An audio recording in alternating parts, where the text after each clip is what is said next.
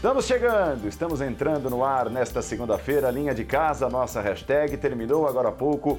Em volta redonda, 5 para o Flamengo, 1 um para o Madureira pelo campeonato estadual. Madureira não havia perdido ainda, tomou de 4 a 0 no primeiro tempo, placar final 5 a 1 para o Flamengo. Uma grande atuação, Flamengo com um time que parece ser o ideal, parece ser hoje o time titular, considerado titular pelo Rogério Senna, inclusive com o Rodrigo Caio como companheiro de zaga do William Arão, e foi um massacre do Flamengo para cima do Madureira. É o nosso primeiro assunto. Você está convidado a participar. Linha de casa, nossa hashtag. Já temos aí os gols. Bastante coisa aconteceu para a gente analisar, para a gente conversar. Time de comentaristas nessa noite de segunda-feira. Oddi, Vitor Birner, Paulo Calçade e você, João Guilherme. Tudo bem, João? Que atuação de gala do Flamengo.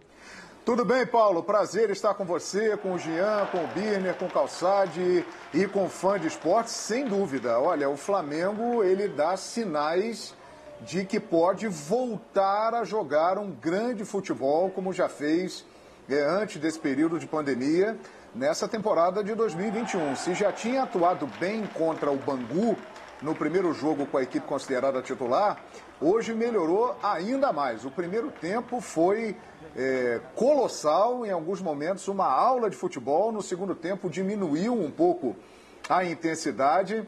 Agora, de fato, o Flamengo muito bem, os jogadores muito empenhados, é, fisicamente começando muito bem a temporada. As duas semanas de treinamento, de pré-temporada, é, foram é, muito importantes. E alguns jogadores que vinham sendo cobrados há algum tempo, né, por não estarem rendendo aquilo que já renderam um dia, é, jogando muito bem. É difícil dizer assim, a quem jogou mal. É, ninguém jogou mal. O Flamengo realmente fez uma grande atuação, um time envolvente, objetivo, jogando com poucos toques na bola, muito entrosado, com uma movimentação como há muito tempo a gente não via. De fato, é um Flamengo muito promissor, Paulo Andrade, e que dá sinais de que pode voltar aos velhos tempos, quando foi um time realmente que marcou época.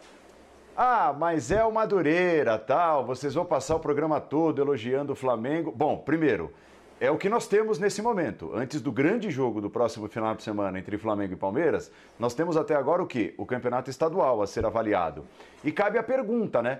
Quantos times grandes do futebol brasileiro conseguiram se impor contra pequenos no começo dessa temporada, como o Flamengo se impôs hoje para cima de um time que ainda não havia perdido? Pelo recorte que nós temos, pela prova que nós temos nesse momento, o Flamengo passou por ela com louvor, é ou não é, Jean Oddi? Olá, Paulo. É sim, boa noite para você, boa noite para os companheiros, para os fãs de esportes que estão nos assistindo. Sem dúvida, eu acho que assim, toda vez que a gente vem com essa relativização em relação aos adversários, nessa fase do ano, nessa época do ano, tudo bem, claro que a gente tem que relativizar. É evidente que os adversários não são os adversários mais fortes, é evidente que são adversários, adversários frágeis até, mas é, é, o que você disse, muitas vezes nesse início de temporada a gente não consegue ver, mesmo de times já formados, é, o que a gente viu hoje no jogo do Flamengo. Então é aquela velha história, assim, é, até porque uma das coisas que mais se cobrava e que se cobra desse elenco do Flamengo depois da última temporada é o desejo, é a volúpia, é querer fazer um gol depois de fazer o outro, né? E isso a gente viu no jogo de hoje. Evidente que com uma queda né, no, no segundo tempo nesse aspecto, mas é absolutamente normal para quem está fazendo o segundo jogo da temporada, porque esse é o segundo jogo do time titular, né? E agora hoje ainda com o Rodrigo Caio. Então, acho que é isso. O que nós temos para avaliar hoje são os jogos de campeonato estadual, quando temos, aliás, né? É, e dentro dessa capacidade de avaliação, acho que não poderia ter sido melhor. E aí, muita gente pode até dizer: ah, poderia ter sido melhor por conta da fragilidade defensiva que o time mostrou contra o Madureira. Eu acho que também pela fragilidade do adversário, não dá para fazer esse julgamento. E por que, que eu digo isso? Porque é óbvio que contra o Madureira os laterais sobem e ficam muito mais à vontade do que fariam contra um time mais capaz. É óbvio que o nível de, contra... de concentração dos zagueiros é, é, outro também nesse tipo de jogo. Então eu acho que até mesmo para a gente é, minimizar, ou vamos dizer, ah, não, mas defensivamente deixou a desejar, não é possível. porque por mais que, claro, o adversário seja mais fraco tecnicamente, é outra, você encara de uma outra maneira o jogo, né? Acho que isso ficou muito claro do lado do Flamengo, mas ficou muito claro também esse desejo de fazer bonito, o desejo de fazer um gol atrás do outro, o desejo de golear, que é algo que a gente não via há um bom tempo. Então, acho que o, o, Flamengo começa aí a temporada do jeito que o torcedor queria com esses dois primeiros jogos contra o Bangu e contra o Madureira, que nada mais são, evidentemente, do que uma preparação já para o jogo de domingo, aí um jogo com outro nível de importância. E eu acho que isso que pega positivamente, né, Paulo Calçade? É um time que tem objetivos nobres, que deve lutar por todos os títulos que vai disputar, títulos importantíssimos. O time se reapresentou não faz muito tempo, se preparou e esse é apenas o segundo jogo com todo o elenco principal à disposição. O foco, a concentração, o respeito que o Flamengo está mostrando pelo campeonato, pelo adversário, no caso hoje o Madureira também, para mim são dignos de nota. É, olá Paulo, olá companheiros, olá para você que nos acompanha. Paulo, para mim o mais importante desse jogo é exatamente isso que você citou. É, como encarar o Flamengo tem que ser assim. Qualquer time, por mais frágil que seja o adversário, na, naquele momento do jogo, o jogo é o momento mais importante da carreira do jogador de futebol, óbvio. Né? Mas às vezes precisa falar isso. Tem jogador que você precisa falar, o jogo é importante, né? Presta atenção, se dedica, mas você trabalha para os 90 minutos. Tudo que você faz fora para os 90 minutos, desde que seja trabalho. Né? e voltado para esses 90 minutos. Então, não há por que você, quando chega nos 90 minutos, apresentar, ter uma atitude assim completamente dispersa, né? longe daquele compromisso com o jogo. Isso o Flamengo teve, acho um ponto bacana. Um período único sob o comando de Rogério Ceni, que é um período com mais cuidado, com mais ideias discutidas e aplicadas dentro de campo no treinamento e traz para o jogo. Fora isso, assim, eu vi um adversário muito frágil mas muito frágil. Sim, com espaços, com marcação que vai recuando no ataque a bola. O Flamengo fazendo. fez o que quis. É, pela postura do Flamengo, porque é o seguinte: qualquer time bom como o Flamengo, se quiser se enroscar com um Madureira que é muito fraco, vai se enroscar. Aí depende de você. Não existe oposição do outro lado capaz de encarar um Flamengo. Só existe do outro lado, no caso Madureira, um time é, em condições de encarar o Flamengo se o Flamengo permitir. E o Flamengo falou: não vai. Isso você ouvia já no túnel, antes de entrar. Né? Vamos lá, não está nada, vamos seriedade, né? dá para melhorar e bum, vamos para o jogo. Acho esse é o ponto. Domingo tem um adversário completamente diferente. E que aí sim, toda essa preparação, até rara no futebol brasileiro, né? porque o Flamengo se preparou. E este treino serviram para domingo num nível muito superior, valendo taça, uma taça que tem importância. Né? A, o jogo a Supercopa é mais importante, todo respeito, ao, do que ter uma taça do estadual, porque afinal de contas não existe no estadual do Rio um time como o Palmeiras para enfrentar. Então, se você é campeão em cima do Palmeiras, vale muito mais. Então, eu vejo dessa forma. É, não é que eu não me encantei com o jogo, é o Flamengo que eu sei que pode, que tem condições, que a gente conhece, que pode evoluir, mas jogou contra um time inexistente. Então domingo é o que é outra conversa. Tudo bem, Vitor Birner? Seja bem-vindo. Boa noite. Boa noite, Paulo. Boa noite aos colegas, aos fãs e às fãs do esporte. É, o primeiro tempo do Flamengo foi avassalador. O segundo tempo foi bom. É, não dá para esperar do time um futebol perfeito no início de temporada. Mas eu acho que os sinais são bem positivos. A gente só vai ter confirmação de como será a temporada ao longo da mesma. Mas para um time chegar no nível é, melhor possível, ele precisa ir se construindo ao longo da temporada, o que inclui alguns jogos de estadual, o momento exato para isso. Então acho que é, o Flamengo não vai voltar a ser o Flamengo sensacional do dia para a noite, como, você, como se você pagasse e acendesse uma luz. É uma construção. Eu acho que a gente viu hoje é uma etapa importante dessa construção.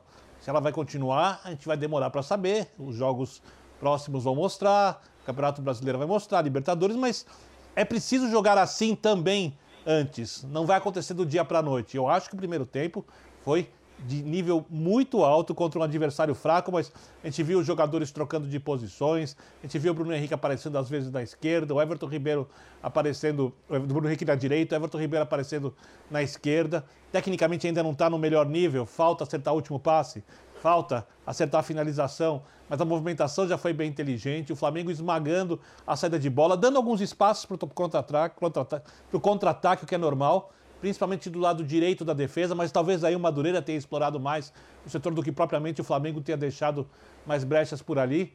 Eu gostei muito, muito, muito mesmo do que vi.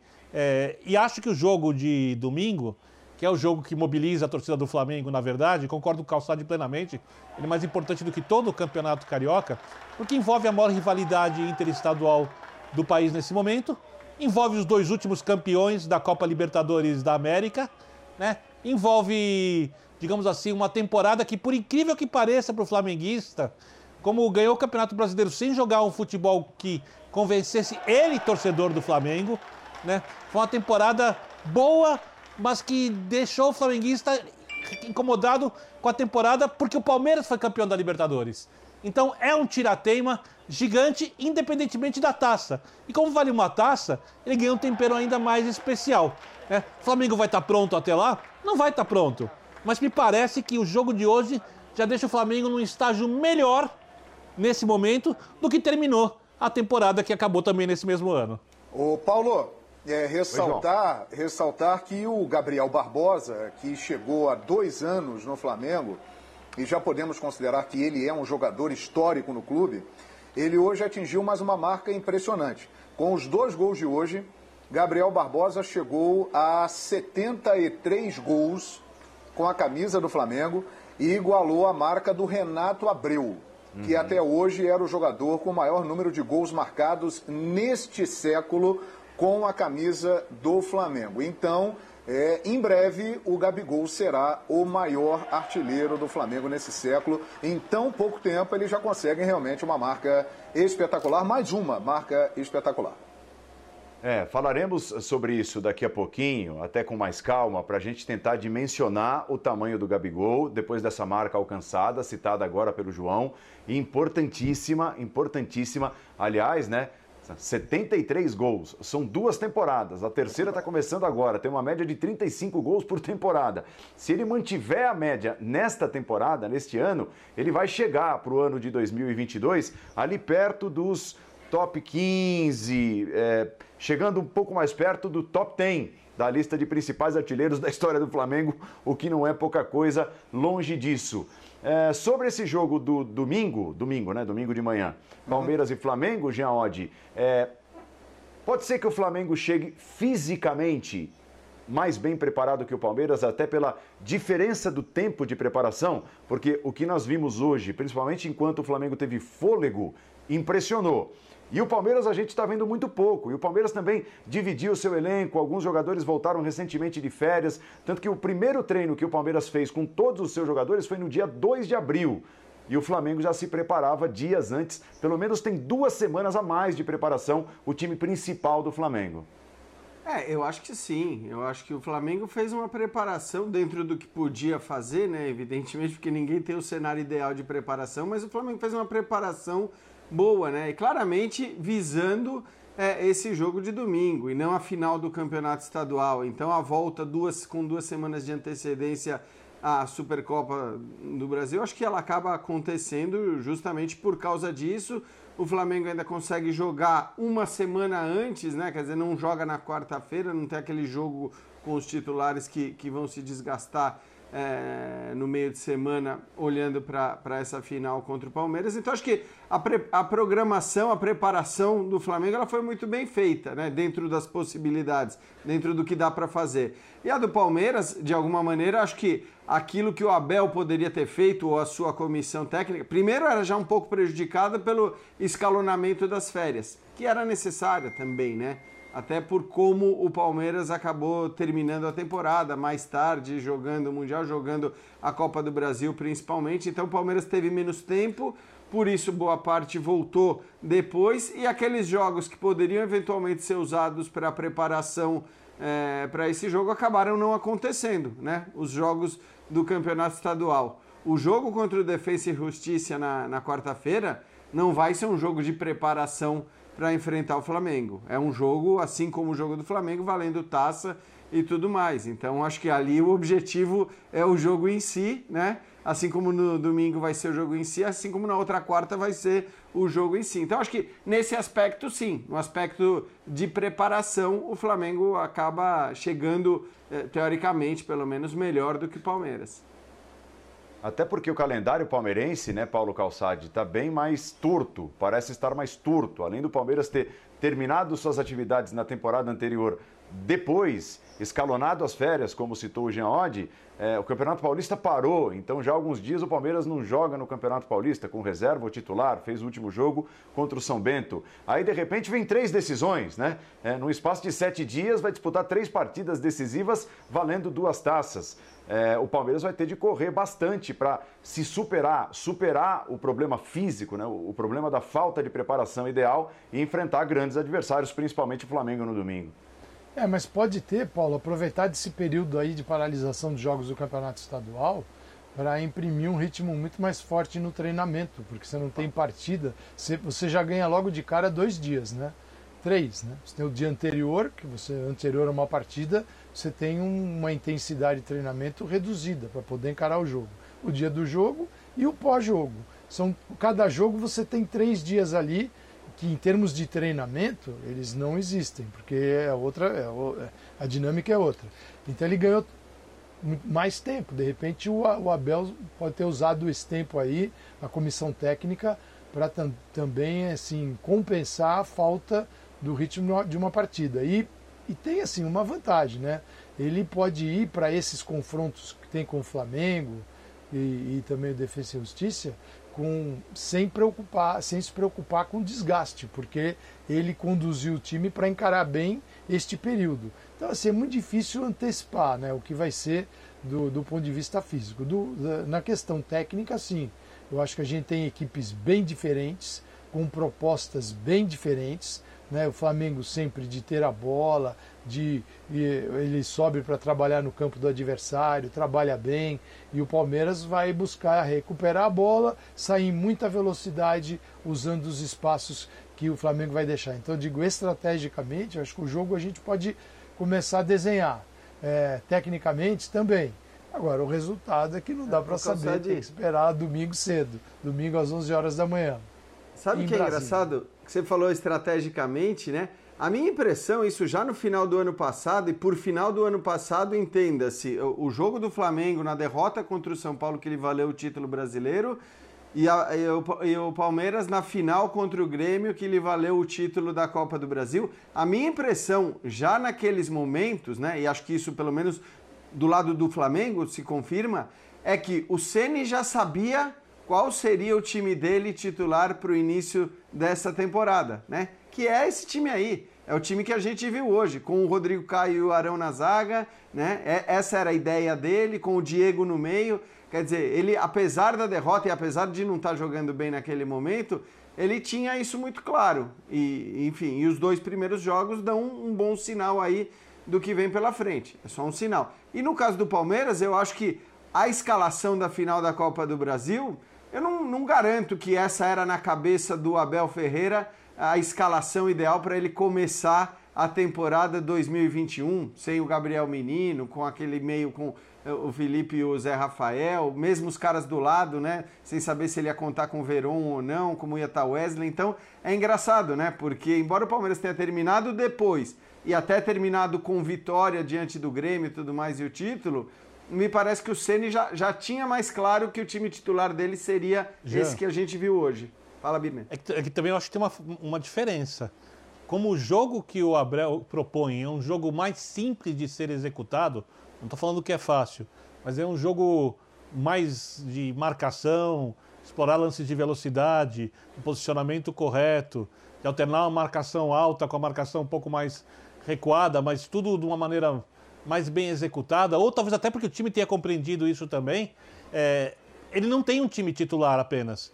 Ele tem mais de uma formação que ele usa e adapta de acordo com o adversário. O Rogério passou o Campeonato Brasileiro inteiro, inteiro procurando uma, um time titular, para depois tentar fazer as adaptações que eu acho que ele vai tentar nessa temporada. E ele achou, como você disse, o que ele pensa hoje, não sei se vai ser assim na temporada inteira, ser o time titular dele, para daí em diante fazer as movimentações. Ou seja, o time do Palmeiras, quando a gente fala de preparação coletiva, é, ele está um pouco à frente do Flamengo. Só que a do Flamengo, ela é mais refinada.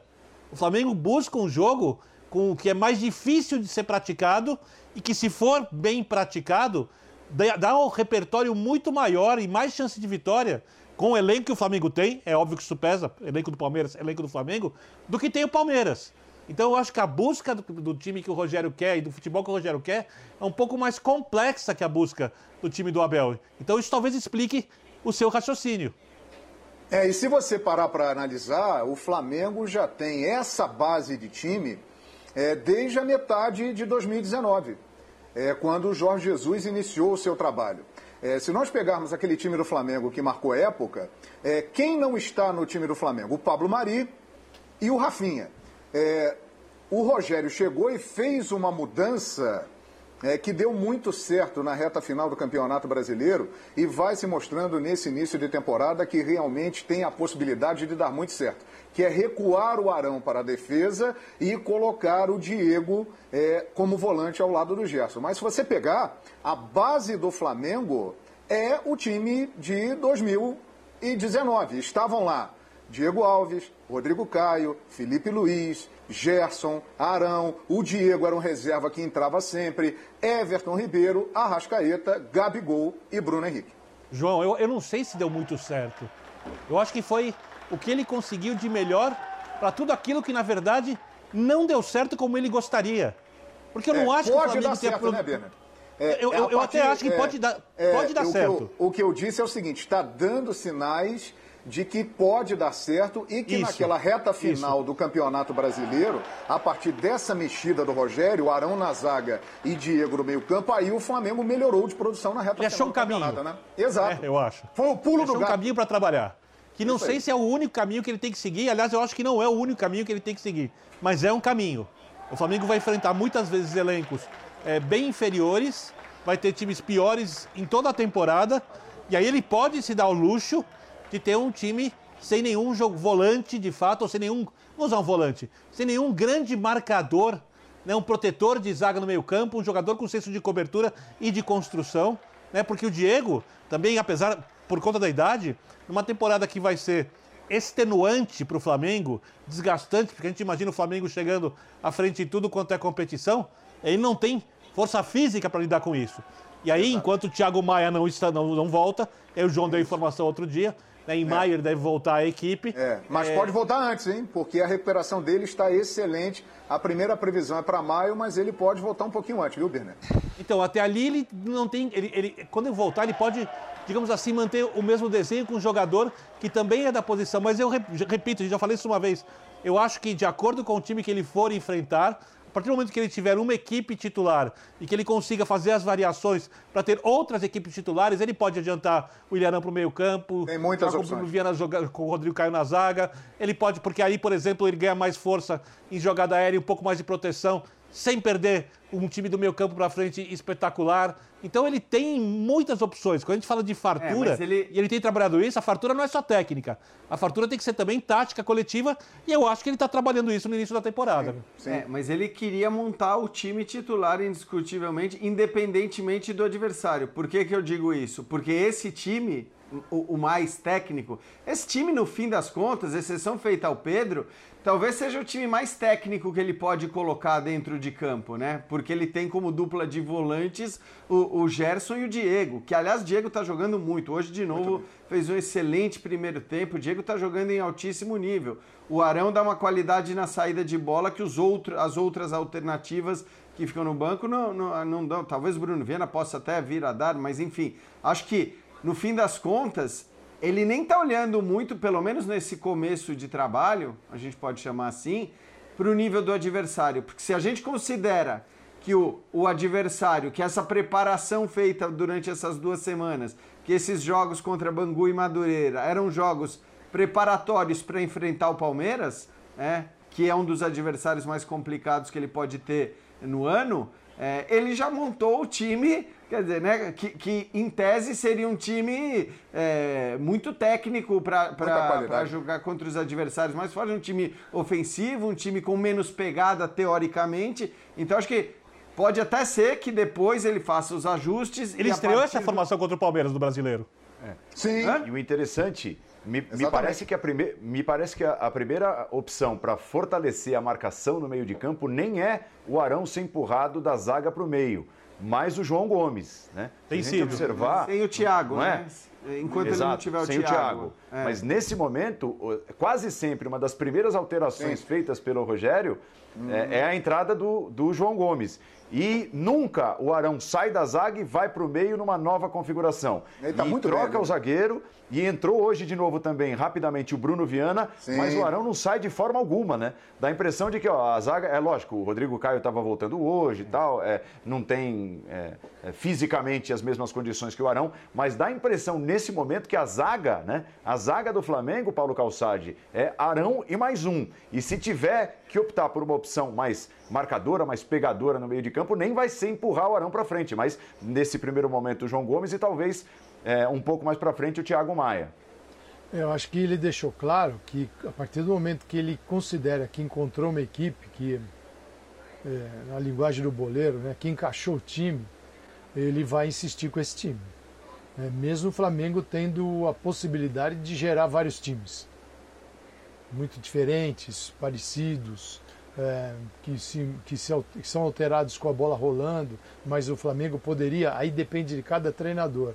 Tem treinadores que vão mexer na equipe, vão alterar algumas funções dependendo do adversário.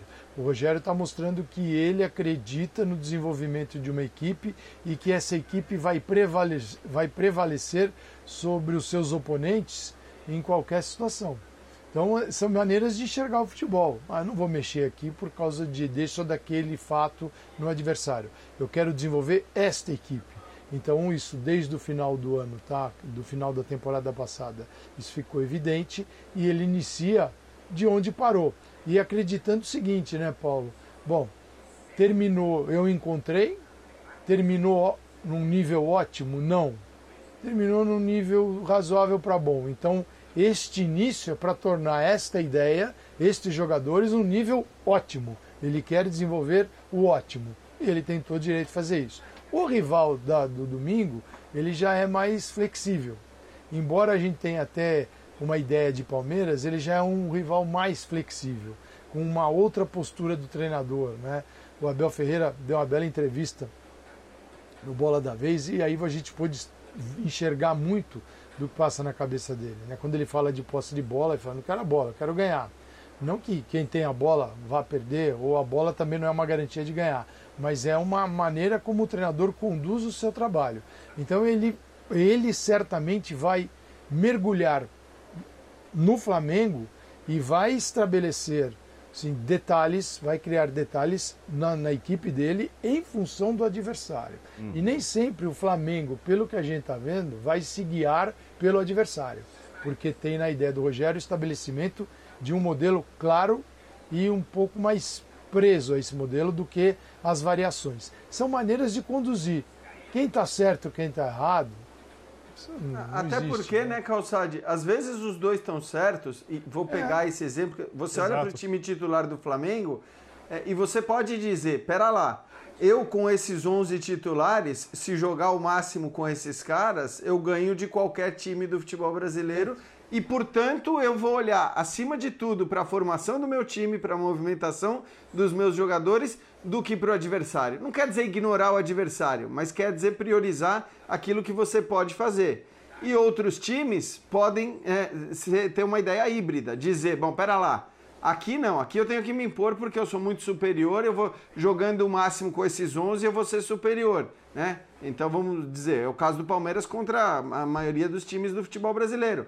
Mas talvez contra o Flamengo o Abel considere que talvez a história possa ser um pouco diferente. Não, pera lá. Aqui eu vou ter que neutralizar, aqui eu vou ter que pensar antes na neutralização dos caras para depois conseguir. Acho que é normal, quer dizer, é o que você disse, não tem fórmula e é. pelo contrário, os dois podem estar certos porque os dois estão trabalhando de acordo com aquilo que eles têm à disposição.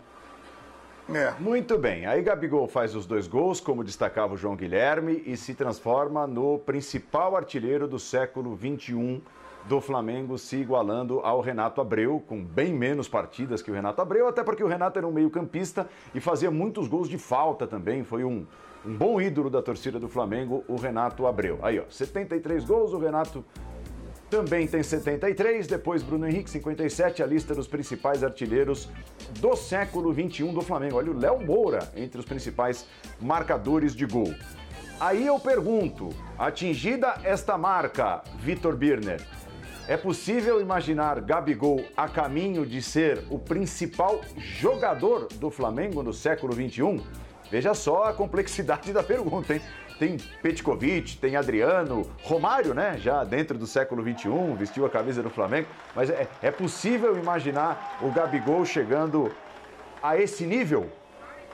É, essa pergunta envolve questões afetivas também, de identidade, envolve outras além de resultados. Eu não vou comparar, por exemplo, o futebol do Gabigol com o futebol do Romário, mas do ponto de vista flamenguista, tirando a avaliação de cada jogador, Gabigol é muito mais importante para o Flamengo do que o Romário foi.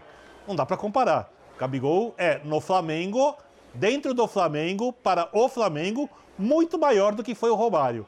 É, eu acho o Bruno Henrique um concorrente, de, que para mim, comparável. Tá? Para mim, o Bruno Henrique foi o melhor jogador da última temporada. E tem um jogador para mim que ele é peculiar, que ele é especial, que ele é flamenguista, né? que ele é, tem muito a ver com aquilo que a torcida do Flamengo gosta, que é o Adriano. E eu não sei como se supera o Adriano, eu não sei nem se dá para comparar o Gabigol com o Adriano, porque são tipos de idolatrias muito diferentes. É porque o Adriano jogou bem no Flamengo, perfeito, tudo né, na volta ali, ganhou o campeonato brasileiro, perfeito, beleza. Mas é, os títulos do Gabigol são maiores. Porém, quando a gente fala da identidade flamenguista, ela tem muito a ver com o Adriano, porque o Adriano é um torcedor. E um torcedor muito claro, do jeito mais espontâneo possível, ou do próximo a isso, do que a gente vê entre jogadores brasileiros, que geralmente quando são torcedores, são torcedores mais distantes. Eles não têm aquela identidade que, por exemplo, a gente vê o argentino ter com o time, alguns argentinos têm com os times que torcem. O Adriano tem essa identidade com o Flamengo e foi um grande jogador, um jogador histórico. O Gabigol tem, um tem identidade? Aí. Tem, mas tem com o Santos também. Né? É. Agora, o Gabigol é o cara dos gols da virada é. da Libertadores. É. Eu diria que se, se eu fosse flamenguista, eu acho que eu gostaria mais do Adriano, mas reconheceria o tamanho do Gabigol fazendo uma, uma reverência. Tem um outro concorrente aí, viu, Paulo Andrade, companheiros? É um jogador hum. que cada vez mais ele vem demonstrando a sua importância para o time ele não é tão artilheiro quanto o Gabigol, mas ele faz muitos gols. E ele decide muitos jogos, não só com gols, mas também com assistências e passes decisivos. Seria a Arrascaeta? Arrascaeta. De acordo. É um jogador que cada vez mais cresce no contexto junto à torcida do Flamengo, já que estamos falando de Flamengo e aí estamos falando para os rubro-negros. Então o Arrascaeta também é um sério candidato a entrar nessa lista aí, viu, Paulo Andrade? Então, mas é que é, é, eu acho que essa, essa, quando o Paulo fala sobre o maior, né? Essa história do maior é sempre, é, acho que ela amplia demais a discussão, porque o maior vai muito além do melhor, né? E aí entra essa discussão que o, que o Birner colocou sobre o Adriano, identidade, é, identificação com a torcida do Flamengo e tudo mais. É, do ponto de vista de melhor, hum, aí realmente eu, eu não sei se consigo afirmar nem mesmo se o Gabigol é o melhor deste Flamengo, que é o melhor do século XXI. Porque né, tem essa história também. Bom, peraí, o melhor Flamengo do século XXI é, é indiscutivelmente esse daí. Né? Principalmente pelo que fez com o Jorge Jesus, mas no, no ano passado, na temporada passada, foi campeão brasileiro por pontos corridos, que jamais vai ser um título desprezível. Seja vencido do jeito que for, né? Você jogar 38 rodadas e, e ficar em primeiro, ficar na frente dos outros, sempre vai ter um valor muito grande. Então, esse é o maior Flamengo, é o melhor Flamengo do século, sem dúvida alguma. Quem é o melhor desse melhor Flamengo? Para mim, essa é, resposta é muito difícil. Eu tô com o Birner. Eu Dá talvez apontasse o Bruno acabar? Henrique como o melhor, mas olhando para a temporada passada, o Arrascaeta acima dos outros dois, então estou de acordo com o João também que o Arrascaeta é. brigaria, mas é. o maior deste Flamengo, é. porque aí envolve um monte de coisas, coisas que inclusive eu nem gosto muito, que é uma idolatria meio midiática, o quanto o cara aparece mais e sabe fazer mais seu marketing e tudo mais.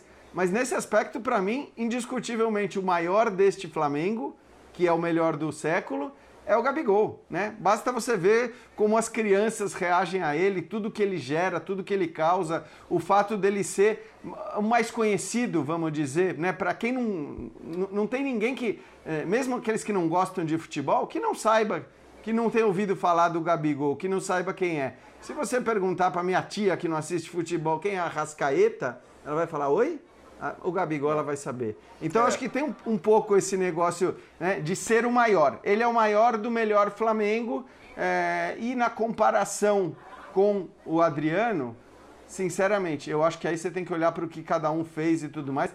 E, e, e, eu, como levo o aspecto de, de resultado dentro de campo, do que o cara produziu dentro de campo, é, acho que tem que ser o primeiro, esse tem que ser, deveria ser o primeiro critério. É, para mim o Gabigol já, já pode ser colocado nesse, é. nesse posto que você falou, Paulo. Ô, ô, Paulo, vou responder a pergunta que está aí na tela. Gabigol já é maior que Adriano Petkovic? Sim, ele é maior. É. Gabigol é, já está na primeira prateleira da história do Flamengo.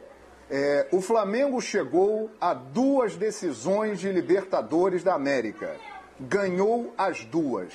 Nos dois jogos finais, apenas dois jogadores na história do Flamengo fizeram dois gols nessas partidas: Zico e Gabigol. Então, Gabigol, João. ele já é da primeira prateleira dos grandes da história do Flamengo.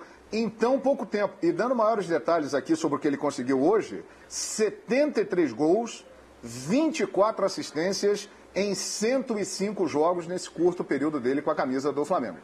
Mas partindo para o lado que é o que mais interessa no futebol no final das contas, porque todas as coisas técnicas, táticas, físicas, coletivas e de resultados servem para, no final das contas, saber de quem a torcida gosta mais. Quem é o mais. Então eu vou fazer uma, vou fazer uma pergunta diferente para você. Eu entendo plenamente quando você faz o raciocínio sobre quem é maior. É. Mas quem você acha que se fizesse uma pesquisa hoje com os ah. flamenguistas seria o mais querido de é. todos? Estou o Gabigol ou Adriano? Aqui. Estou mandando mensagens aqui para os meus amigos rubro-negros, meu amigo Vitor Birner. Oh, Peraí, muitas mensagens. Esperar um pouco aqui. Enquanto, muitas enquanto, mensagens. Enquanto, muitas mensagens aqui. As respostas Enquanto as respostas não chegam no WhatsApp bombando Todo do, muro, hein? João Guilherme, nós vamos ao vivo com o Rogério Ceni que passa a conceder a entrevista Não, coletiva do muro na entrevista. a partir de agora. Chega a queimar o telefone, o smartphone lá do João.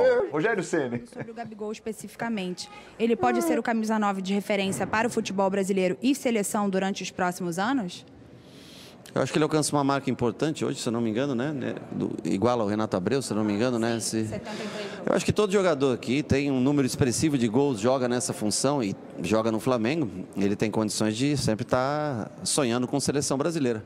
Claro que aí depende do, do, dos moldes de jogo do, do, treinador da seleção. Ele não é um 9 de referência né, dentro da área, mas é um cara que sai muito para para jogar ao redor da, do, do, do, pivô, né? Aqui, ao menos, ele joga dessa maneira. Eu acho que ele tem que sonhar sempre com seleção, na idade que ele tem, no potencial que ele tem. E eu tenho certeza também que o treinador da seleção acompanha o seu trabalho. Um dia que, que precisar, tenho certeza é um nome que é possível, assim como o Pedro, né? Teve ano passado, fazendo parte da, da lista da seleção brasileira. É, eu acho que são dois jogadores, além do Muniz, que é um menino que vem, vem crescendo também no trabalho com eles, com a gente, enfim, de maneira geral. Gustavo Henrique, canal Gustavo Henrique dando choque. Sene, foi a melhor partida do Flamengo sob o seu comando?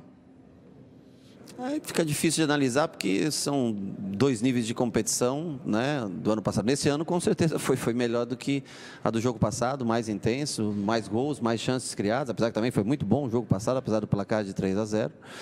É, mas o que eu vejo é um aumento significativo da, da parte física, né? Com essa parada, com essa, com esse descanso e com essa se não foi uma pré-temporada completa, só com 14 dias trabalhando, mais ou menos, acho que serviu para re, revigorar né, a energia do, do elenco. Né? Tá todo mundo muito focado, querendo muito sempre os resultados, independente do jogo. Acho que, é, independente do adversário. O time se postou bem dentro do campo, especialmente no primeiro tempo.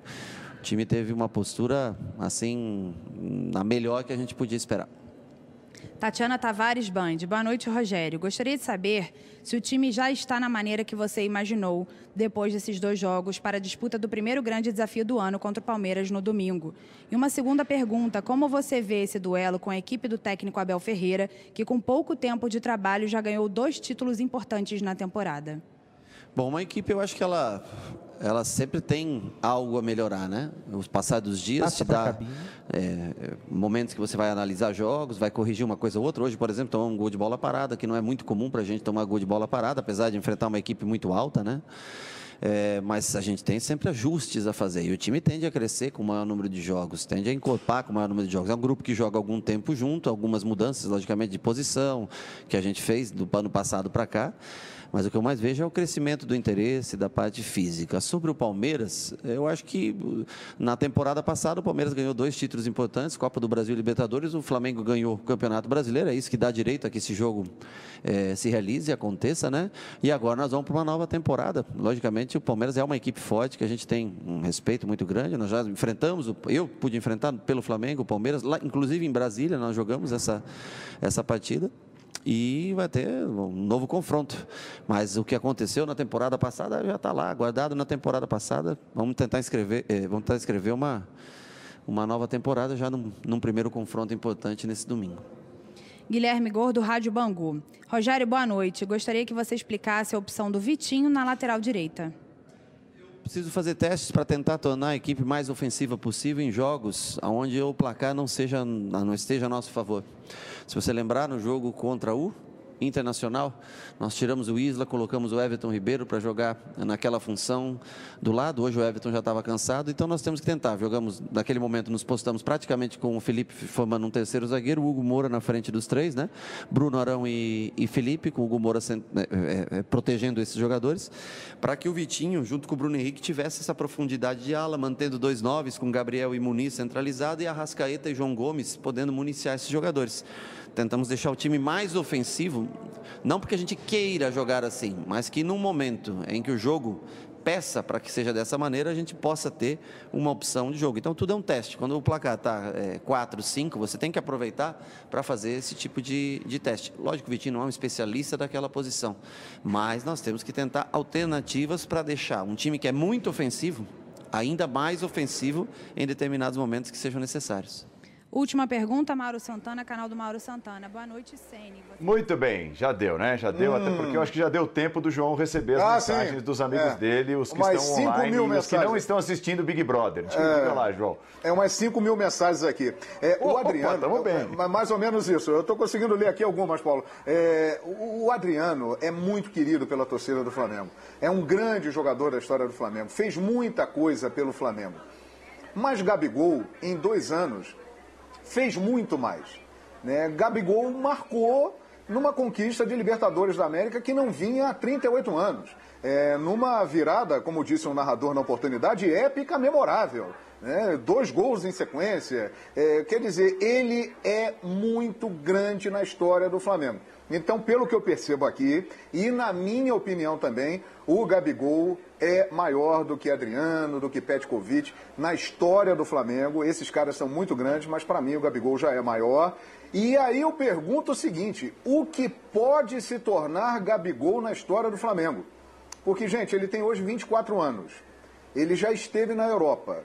É, a passagem dele por lá não foi boa, foi um fracasso. Ele volta. É, as possibilidades dele no mercado europeu, elas não são tão amplas assim. Então o Flamengo tem a possibilidade de manter o Gabigol por algumas temporadas. E ele pode continuar crescendo, a tendência é essa, e se tornar ainda muito maior na história rubro-negra. Tá bom, beleza. Então, ó, e o Fã de Esporte segue ali com a nossa enquete à disposição, também na arroba, eu aponto para cá porque o meu retorno de vídeo é, é aqui, tá? É, não estou ficando louco, não. Então, à sua disposição também na arroba, no nosso endereço do programa, a enquete para você responder sobre Gabigol e ser, ser ou não ser o melhor jogador do século 21. Vamos falar de Neymar. Nós temos alguns minutinhos para falar de Neymar. Veja só, né? Alguns minutinhos, mas são tantas as perguntas né? que a gente vai ter de dar uma resumida aqui. É, dá uma olhada, Paulo Calçade, nas, nas perguntas que me foram sugeridas na pauta do programa. Por que Neymar gera tanto amor e ódio? Ele foi expulso no final de semana e o PSG perdeu a liderança do campeonato francês. Neymar é cobrado além do normal? Neymar precisa mesmo amadurecer? O que dá para cobrar de Neymar afinal? Neymar está ou não entre os melhores do mundo? É, expulsão foi correta ou exagero do árbitro? Veja só quantas coisas envolvem o Neymar além do futebol, do belo futebol, futebol de craque que ele costuma apresentar muitas vezes. Paulo. É, eu, assim, eu costumo usar uma palavra para o Neymar que eu acho que é desperdício. Desperdício porque o tempo não volta. Ele já vai estar tá caminhando para os 30, daqui a pouco acaba. E ele, assim, pelo menos eu, da minha parte, eu esperava um jogador para rivalizar com o Messi e com o Cristiano Ronaldo. E aí, ó, o jogo tá parado, a bola já parou, o adversário pegou, ele vai lá e dá no meio.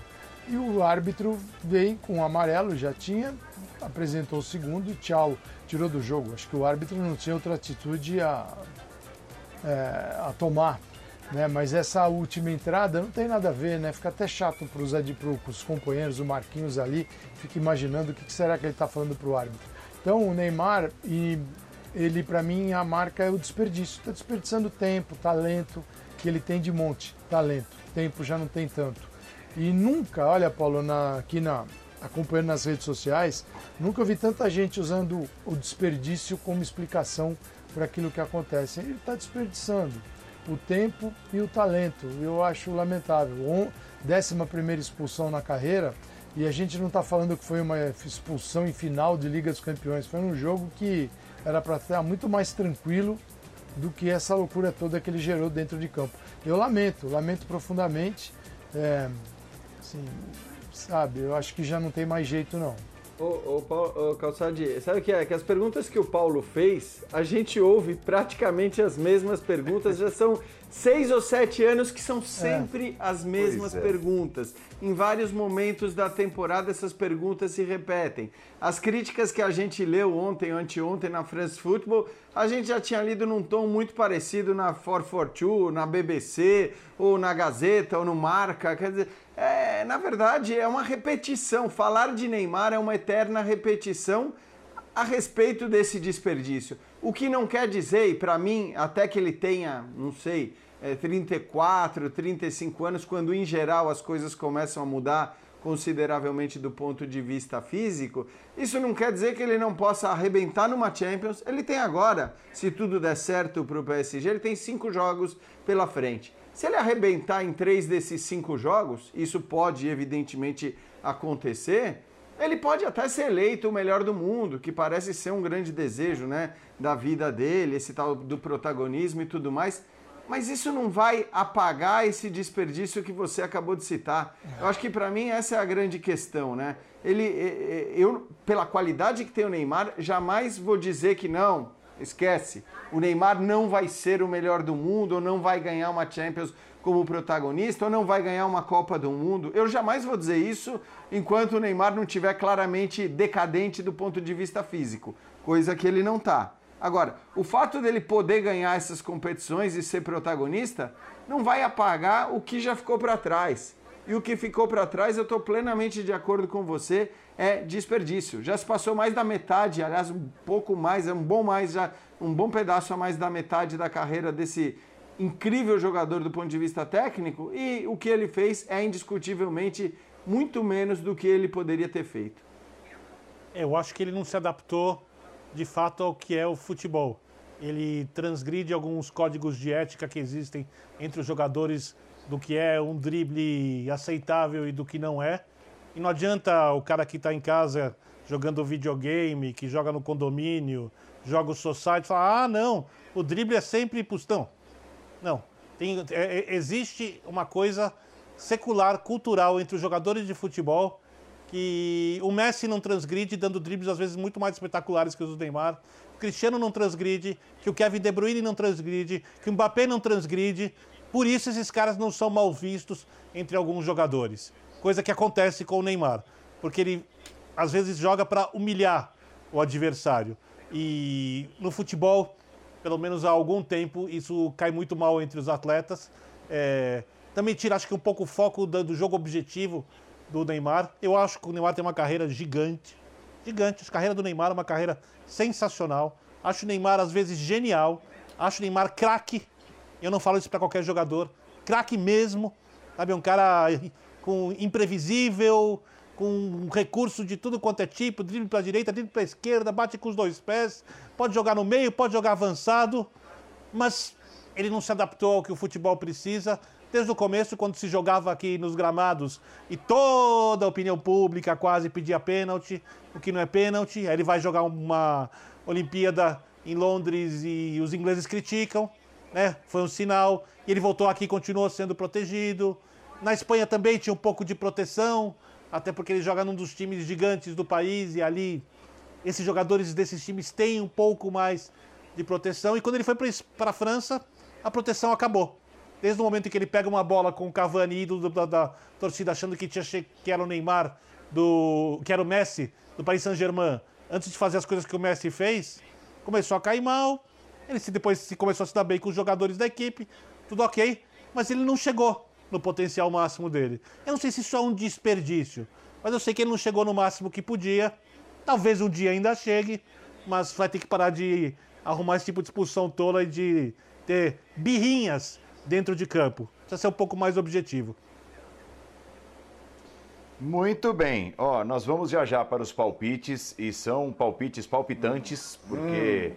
nós temos jogos importantes nesse meio de semana, tem Libertadores, tem é, a Supercopa aqui da, da América do Sul, tem bastante coisa. Já já, então, nós vamos para os palpites, o linha de passe desta segunda-feira, trazendo Flamengo e Neymar como principais assuntos, mas amanhã tem nova edição do Linha de Passe, tá? Às 11h30 da noite, uma nova edição do Linha de Passe. Amanhã o Santos joga a sua partida de ida da terceira fase pré-grupos da Libertadores, buscando classificação contra o São Lourenço, será um dos principais temas do Linha de Passe que começa ao vivo às 11h30 da noite. Então estamos enfileirando, né? Segunda, terça e quarta são três edições seguidas do Linha de Passe, fechando a sua noite de futebol. É, faltou o João falar um pouquinho sobre o Neymar antes da gente partir para os palpites. É, não, final desse bloco. Diga lá, não João. Dá, não dá para contar com o Neymar como um líder de uma equipe. A liderança dele está com a bola no pé. É aí que ele pode fazer a diferença. Não vamos esperar do Neymar maturidade, equilíbrio é, para suportar a marcação, a pressão que existe em cima dele, porque aos 29 anos ele já provou que ele não consegue administrar isso. Então nós que somos brasileiros e torcemos pela seleção brasileira e torcemos pelo sucesso do Neymar, temos é, que torcer para que ele continue apresentando o grande futebol dele e seja o líder em campo com a bola no pé que ele é. Porque maturidade realmente é, não dá para esperar mais é, para suportar toda uma pressão que um craque da grandeza dele recebe no mundo do futebol, e principalmente ele, que é muito marcado. Então não contem é, nunca com o Neymar é, que vai ser maduro, equilibrado, vai dar é, uma volta numa situação como essa na partida contra o Lille no final de semana. Não, esse não é o Neymar. Ele é explosivo, ele é temperamental. O Neymar faz a diferença mesmo, é com a bola no pé. Aí ele é um dos melhores do mundo e pode ajudar o time dele e a seleção brasileira. Muito bem, falou o João Guilherme, que palpitou também. Vamos Nossa. aos palpites para os jogos desse meio de semana, os jogos mais relevantes desse meio de semana.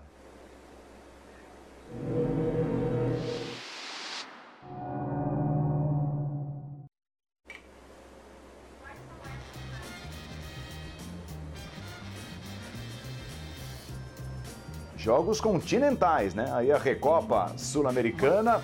Opa, 100% de vitória Ih, do Palmeiras. Rapaz. Eu digo ali 2 x 1 contra o Defensa e Justiça.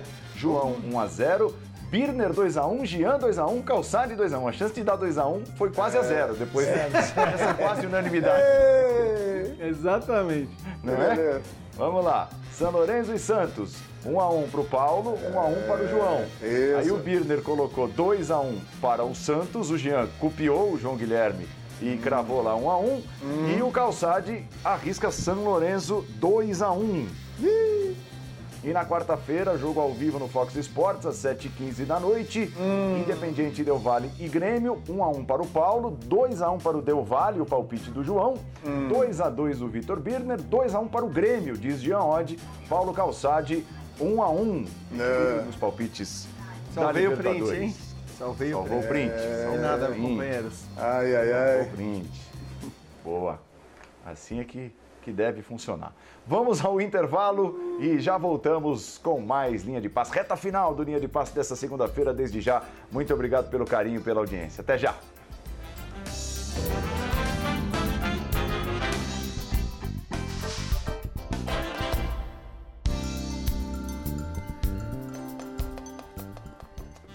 Estamos encerrando esta edição do Linha de Passe, prometendo voltar amanhã, 11h30 da noite, com muito da Libertadores. O Santos, obviamente, será tema, o Santos em sua largada na terceira fase, antes dos grupos da Libertadores.